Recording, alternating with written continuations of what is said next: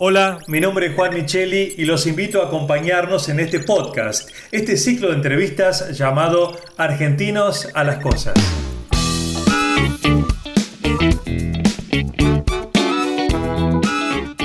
Argentinos a las Cosas es un espacio de reflexión para pensar los desafíos que enfrentamos como sociedad y así poder construir un país sustentable para todos en este siglo XXI. Esta es la propuesta de Argencom, la Asociación de Empresas Líderes de la Argentina del Conocimiento.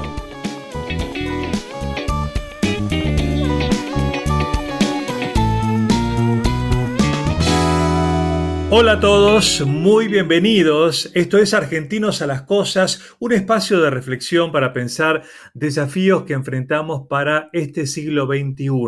Una propuesta de Argencom la Asociación de Empresas Líderes de la Argentina del Conocimiento. Y hoy vamos a hablar con una persona que tiene una larguísima trayectoria en el mundo de la publicidad y la creatividad.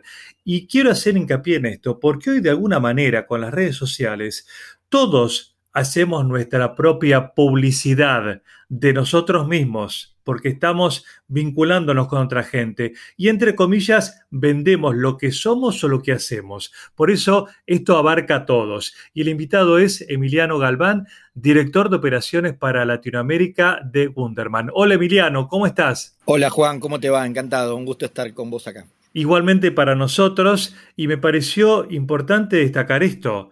Con las redes sociales, todos de alguna manera somos un pequeño medio de comunicación y ese medio de comunicación personal tiene también su publicidad, diría. Eh, ¿Vos crees que la gente está cada vez más interesada en publicitarse a sí mismo de alguna manera en particular? Y la verdad que sí, te diría que en los últimos 10 años el, paradigma cambió drásticamente. Y, y, te diría que las nuevas vamos a hablar con las nuevas generaciones. Yo tengo hijos adolescentes sí. y, lo tienen incorporado. Con lo cual lo que vos decís es, totalmente cierto. Y, por esto que ellos lo tienen incorporado, eh, también las marcas lo empezaron a incorporar y las organizaciones los empezaron a incorporar. Con lo cual el ecosistema que hoy conforma marca y consumidores está totalmente habituado a, este nuevo formato de la comunicación, el marketing y la publicidad. De forma tal que las marcas y los consumidores están a, un clic de distancia. Eh, hay, una, hay, una, hay, una, conversación permanente por diferentes medios y, las personas se transforman en sus propias marcas y están compitiendo con quizás marcas globales eh, con productos propios o con, con contenido propio, con lo cual eh, la verdad que en los últimos tiempos eh, esto, esto se ha transformado en una revolución del, contenido, eh, principalmente en redes sociales. Claro. aclaremos, contanos por favor que Gunderman es una compañía de comunicación, es una agencia de publicidad también que maneja servicios de tecnología y de, de data, ¿verdad? Correcto. Hoy en día los servicios de de marketing, publicidad y comunicación, eh, bueno, como, lo decía antes, se han sofisticado y, han evolucionado para poder eh, conectar con los consumidores a través de múltiples puntos de contacto. Quizás antes, hace 30 años, un consumidor veía un aviso de televisión o veía una vía pública eh, de una marca promocionando un producto.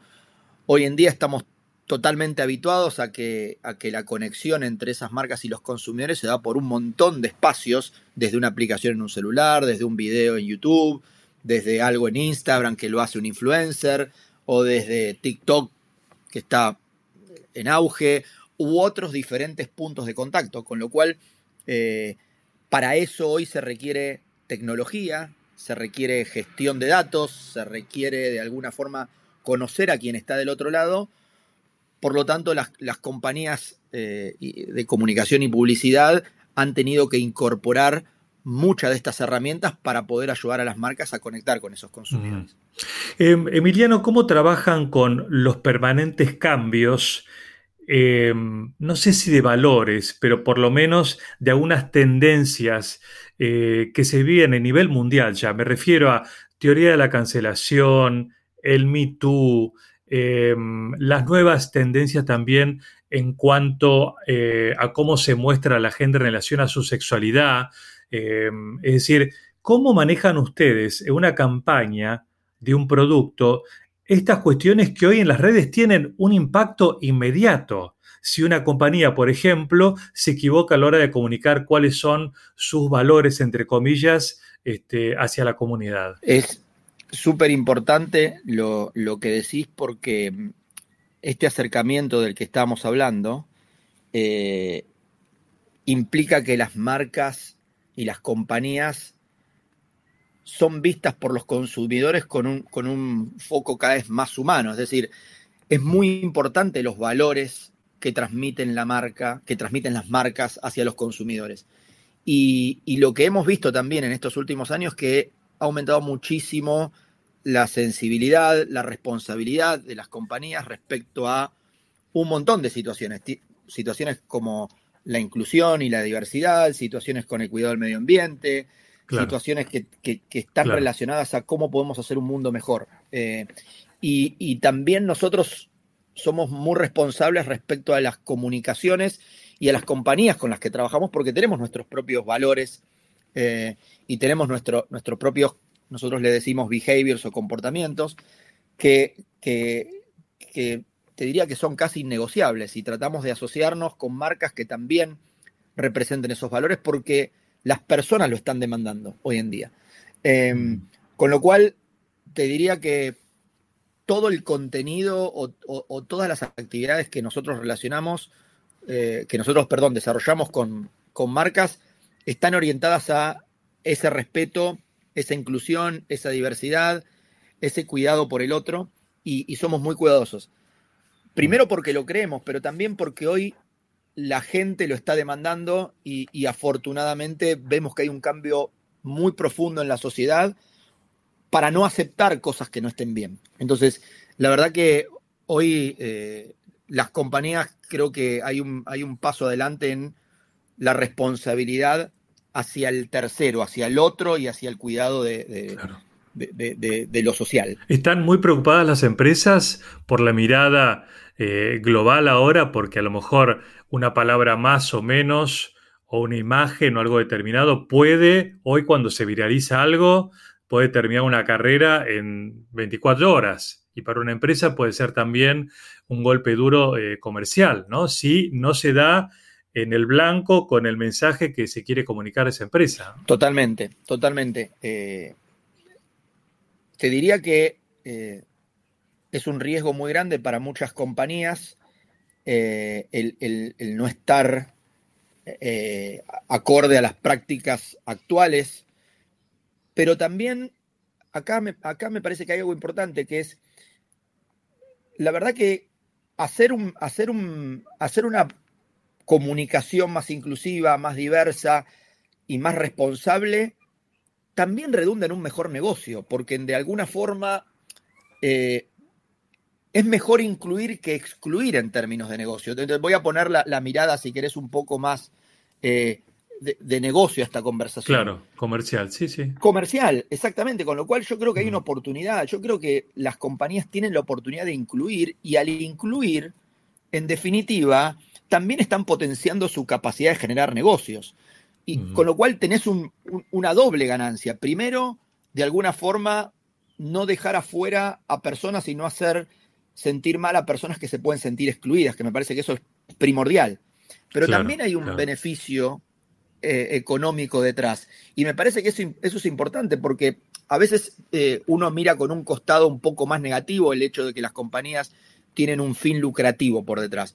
Pero en definitiva, si ese fin lucrativo tiene como consecuencia el incluir y el hacer parte de eh, a, personas que en algún momento quizás no estaban incluidas, para mí me parece es algo extraordinario, porque se combinan dos objetivos primordiales y yo creo que las empresas eh, y las corporaciones deben cada vez más ayudar a la sociedad desde este punto de vista. Eh, te quería preguntar, Emiliano, para eh, que el que te escucha y siga tu trabajo y se esté formando a lo mejor en esto de la publicidad y la comunicación, que conozca un poco el detalle de tu trabajo. Vos, bueno, tenés un rol como vicepresidente de la empresa y también como director para, América Latina de operaciones, eh, en donde, no, sé, yo te pregunto, ¿habrá una parte en donde tenés que, no sé, distribuir tareas, pedir informes, em, estás a cargo de otras áreas, eh, tenés que pensar proyectos? ¿Cuál es tu rol en la empresa? ¿Cuál crees que es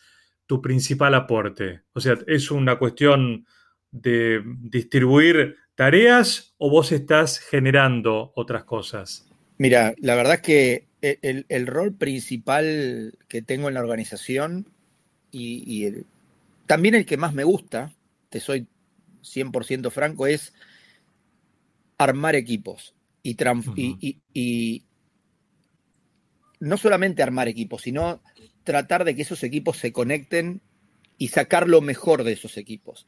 Mi rol específicamente en, la región eh, para Gunderman Thompson es conformar equipos que puedan desarrollar campañas y, comunicaciones para nuestros clientes con el foco principal de exportar esto a, mercados como Norteamérica, por ejemplo. Em, tenemos varias oficinas en la región que hacen esto y, te diría que mi rol principal es formar personas, tratar de que se conecten, tratar de sacar lo mejor de ellos. Eh, te diría que principalmente es un rol de gestión de talento. Eh, claro. Y primero que es algo que me llena mucho, es algo que, siempre me, gustó. Para poder, para poder hacer esto tenés que tener un recorrido de carrera y, juntar experiencia, primero haciéndolo por tus propias manos, por supuesto. Quizás hoy no estoy tanto en el día a día de la operación puntual, pero sí este conocimiento de varios años me, permite hoy eh, poder sacar lo mejor de los equipos y que ellos entreguen eh, un mejor entrega. Por ejemplo, para ponerlo en, cosas concretas. En, Argentina, por ejemplo, tenemos un cliente de hace varios años que es United Airlines, por ejemplo. La comunicación del programa de millas de United Airlines lo hace un equipo de cerca de 30 personas en Argentina trabajando directamente con casa matriz en Chicago. Mm. Por ejemplo, sitios web de Ford en Norteamérica se producen y se, y se, genera el contenido desde Argentina y se exporta eso. Para eso hay un equipo de casi de 100 personas en Argentina trabajando para esto. O por ejemplo, otro cliente nuestro es Colgate, que también es otra marca internacional. Bueno, hay un equipo de 20 personas trabajando esto. Y bueno, mi rol es hacer que esos equipos se junten y hagan el mejor entregable posible para estas marcas. Claro. Ahora, eh, quiero avanzar un poquito más porque quiero sacarle el jugo a esta charla y a tu experiencia para el que te escucha. Cuando uno dice, bueno, me encanta formar equipos, entonces yo me imagino una situación, vos vas al trabajo y dices, bueno, tengo una reunión con 10 personas, están Juan y María, que son los dos muy buenos, pero no se llevan bien. Eh, a lo mejor conviene juntarlos para que se lleven bien, o a lo mejor conviene separarlos para que no se peleen y armen equipos distintos. O sea, lo que te estoy pidiendo es cuestiones concretas de cuando uno arma un equipo, ¿qué tiene en cuenta? ¿Qué aprendiste en estos años cuando armaste equipos? ¿Cómo se junta la gente o cómo no hay que juntarla? Qué gran pregunta. Si tuviera una receta, Juan, podría escribir un libro y, me iría muy bien. Mira, eh, esto es muy... Escribamos, escribamos. Eh, escribámoslo, escribámoslo juntos. La verdad que eh, te diría que muchas lo que, lo que trato de hacer es poner a las personas adecuadas en el lugar adecuado. Y eso tiene que ver con tratar de entender cuál es el potencial de esa persona, qué es lo mejor que hace y qué es lo que quiere para su desarrollo de carrera. Ah. También hoy en día es muy importante el conocimiento de, los de, de, las personas en términos de lo que llaman habilidades blandas. Es decir, cómo es esa persona interactuando en un grupo, cómo es esa persona eh, interactuando con un cliente, cómo es esa persona gestionando equipos. El conocer todo esto que te estoy comentando, eh, y, te voy a agregar una complejidad más. Hoy en día estos equipos tienen diferentes disciplinas. Eh, es decir, vos te vas a encontrar un equipo que tiene un programador, que tiene una persona de data, que tiene un, gerente de proyecto, que tiene un diseñador, que tiene un redactor publicitario, que tiene de diferentes perfiles de personas con formaciones distintas. Y muchas veces los perfiles y las formaciones distintas hacen que vos tengas que manejar como, esto es como una torre, como la torre de Babel, es decir, diferentes lenguajes que poner en común. Y, y si querés, nuestro rol está en cómo hacer para construir el mejor equipo posible. Y te voy a poner una analogía del fútbol. Esto es como un director técnico que tiene que armar un equipo con defensores, con mediocampistas y con delanteros. Claro. No hay una respuesta de cómo lo tiene que formar. Probablemente el equipo te cambie en función del estilo que quiere ese director técnico, del objetivo que tenga detrás. Entonces, eh, si querés, nuestro rol está en cómo hacer para poner esas personas adecuadas. Y a veces no sale de primera. A veces probablemente armás un equipo que después ves que hay determinadas personas que por ahí no congenian entre sí o que no pueden entregar el mejor, lo mejor de cada uno de ellos. Y, nosotros tenemos una metodología de trabajo, es una metodología ágil. ¿Qué quiere decir? Que esos equipos se conforman por un tiempo y probablemente eh, sean susceptibles a moverse o a, adaptarse en función de los resultados que va entregando. Em, hace unos años entrevisté a un gerente de Toyota, lo digo porque es muy interesante el caso, hay pocas plantas en el mundo de Toyota, una está en la Argentina, y le decían en Japón que la Argentina generaba los mayores proyectos creativos en términos de mecánica y a su vez era el país con mayor ausentismo en las fábricas. Es decir, que otra vez salía esto de que qué bueno los argentinos, pero faltan mucho. Eh, ¿Qué devolución tienen ustedes, teniendo en cuenta este ejemplo, de la casa matriz de Gunther Van Thompson sobre el trabajo argentino. Voy a coincidir con, la persona de Toyota, la verdad que no por el ausentismo, pero sí por otras cuestiones relacionadas a, nuestro gen argentino. Eh, la oficina de Argentina, por ejemplo, en la red de Wunderman Thompson, debe ser una de las tres más creativas del mundo. De hecho, el año pasado ganamos el primer Grand Prix de innovación en el Festival de Cannes de una empresa argentina eh, de la historia, con lo cual eh, te diría que eh, la creatividad es algo que está muy arraigado en nosotros. Creatividad, cuando hablo, en este caso quizás es publicitaria, pero hablo de creatividad en términos generales. El argentino es una persona muy resiliente, es una persona que tiene una gran capacidad de resolución de problemas y adaptabilidad. La verdad que está, está en nuestro gen y, y, eso es muy percibido afuera y, realmente es muy, no solamente muy percibido, sino muy valorado. La capacidad del argentino de reinventarse permanentemente es, realmente eh, impresionante y, eso te genera una ventaja a la hora de competir en, un mercado internacional y es, es, muy visto. También lo que tiene el argentino, que también eh, eh, lo voy a, voy, a, tomar en lo que dijiste vos del ausentismo, pero sí obviamente eh, la Argentina a veces tiene problemas inherentes a nuestro, a nuestro país que no te ayudan. Eh, y eso se transforma en una ventaja y una desventaja. En la ventaja porque vos salís de la caja a encontrar soluciones, pero por otro lado decís, bueno, si, si, si el contexto me ayudara un poquito más, ¿qué país que podríamos ser? Con lo cual hay una cuestión de potencial y hay una cuestión de realidad. Claro. De todas maneras, y en Argencom tuve la suerte de entrevistar a muchos empresarios y emprendedores y todos hablan del talento argentino y yo encuentro una gran contradicción ahí, porque el país está cada vez peor. Hay algo raro entre el talento argentino y cómo nos va como país. Totalmente. Te, voy a poner un, simple ejemplo que no es, menor, son datos concretos. Em, eh, Argentina es el país eh, hay, una, hay una métrica que para los que exportamos talento hacia principalmente Norteamérica es clave este dato que, tiene que ver con el English Proficiency que le llaman, es decir, la capacidad de un país de hablar inglés principalmente. ¿Qué, qué, qué, eh, adopción del idioma inglés tenemos en, un país? Argentina es el primero en Latinoamérica. O sea, fíjate que todavía aún así hay países, eh, podemos hablar de Chile, podemos hablar de Uruguay, podemos hablar de Brasil, de Colombia, de México, que incluso está más cerca que nosotros en Norteamérica, y Argentina en proporción tiene más gente con idioma inglés eh, y es el primero, y primero por mm. lejos contra el segundo de Latinoamérica. Eso te da una capacidad de exportar lo que haces eh, porque es clave poder comunicarse. Eh, por otro lado, la calidad del, trabajo, en, por ejemplo, en programación que hace un ingeniero argentino es sustancialmente mayor a otros países. O, por ejemplo, la cantidad de unicornios, que son estas empresas que valen más de mil millones de dólares o con valuación de mercado más de mil millones de dólares, que hay en Argentina comparada con otros países de Latinoamérica. Con lo cual, el talento argentino sigue siendo muy valorado a pesar de que probablemente nosotros vislumbramos un futuro y con todas las limitaciones que tenemos y con todos los problemas macroeconómicos y de, desarrollo que podemos tener. Aún así, seguimos siendo un foro de talento extraordinario. Bien, y, para cerrar, Emiliano, esta charla te quería preguntar, si tuvieras que definir alguna característica de, la creatividad publicitaria argentina, eh, ¿por dónde crees que pasaría? ¿Por eh, quizá por, eh, por el humor, el, eh, por el doble sentido, em, por la reflexión. ¿Qué tiene la publicidad argentina como una fortaleza? Para mí hay un componente, para mí hay un componente de originalidad.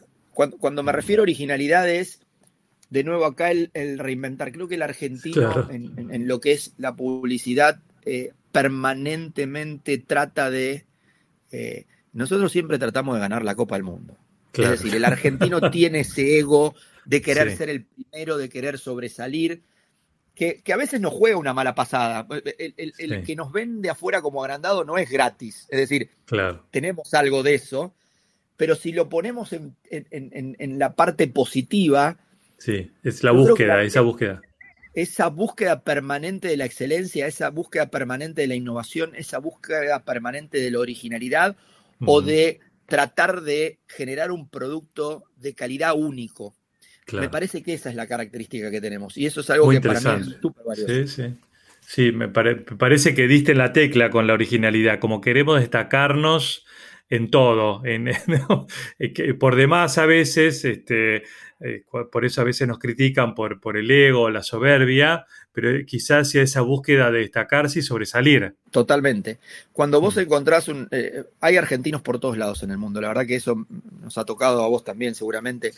Cuando, el, cuando el argentino que va a, otro país y es responsable, trabaja, si la reunión es a las 5, llega a las 5, si te promete un trabajo para el viernes, es para el viernes y no para el lunes, si realmente te digo que voy a conformar un equipo con tales personas, te lo conformo. Si, hay una, si el argentino eh, puede mostrar esa responsabilidad, esa contracción al trabajo, esa seriedad, mm. yo creo que es imbatible. O sea, tenemos realmente esa, somos un crisol de, diferentes nacionalidades y creo que eso nos enriqueció muchísimo y, generó, generó un, perfil de persona con muchas cualidades. Si nosotros realmente podemos consolidarnos como nación, y por eso me parece importante que Argencon está nucleando todas estas compañías de diversos tipos de, industrias. Si realmente podemos potenciar esta industria que hoy es 6.400 millones de dólares de exportación, pero que tenés países como Polonia que tienen 30.000 millones de dólares de exportación, y, un, y, una, y una configuración de país en términos de, de población bastante similar. Si nosotros pudiéramos ponerle foco y hacer que muchas más personas de, nuestra, de nuestro país puedan insertarse en esta industria, yo creo que no tiene límites el crecimiento que podemos llegar a generar. Placer. un placer conocerte, me encantó la charla, aprendí, te escuché con mucha atención. Este, muchas gracias por compartir con nosotros toda esta experiencia. ¿eh? Un, placer. Juan, el placer fue mío y, estamos en contacto. Muy bien, gracias a Emiliano eh, y también gracias a todos ustedes por acompañarnos en Argentinos a las Cosas, este podcast de Argencon. Hasta la próxima.